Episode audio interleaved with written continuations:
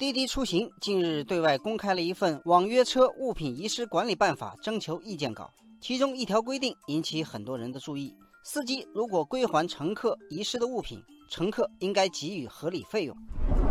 网友陈东说：“我赞同，乘客如果因为自己疏忽大意遗失物品，滴滴司机有义务归还，但是因此产生的油费、误工费理应由乘客承担，这是无可非议的。”网友嘉文说：“据滴滴方面提供的数据。”今年前三个月，平台共寻找遗失物品将近四十二万件，其中超过三成无法找回。新的规定如果出台，这方面的情况会有所改善吗？网友一线天际说：“我觉得会有改善。司乘双方沟通不畅，送还成本谈不拢，是物品难以被找回的重要原因之一。如果这方面有明文规定，肯定能够有效提高物品寻回率。”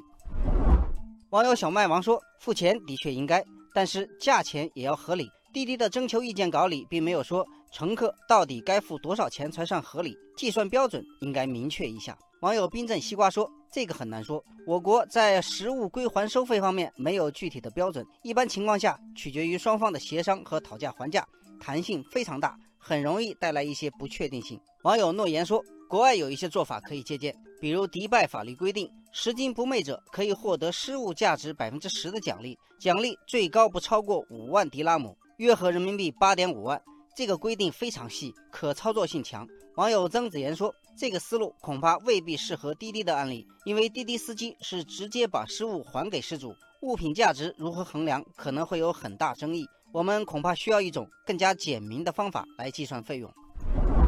据了解，滴滴出行的征求意见稿将持续公示七天。公示结束后的两个星期内，滴滴会结合各方意见进行反馈。网友南达说：“其实实物归还收费不仅需要滴滴这样的企业出台管理办法，也需要从国家法律的高度来予以规范。有了相关的法律法规，能够节约大量的社会成本和司法成本，同时更能呵护整个社会的诚信，起到良好的引导作用。”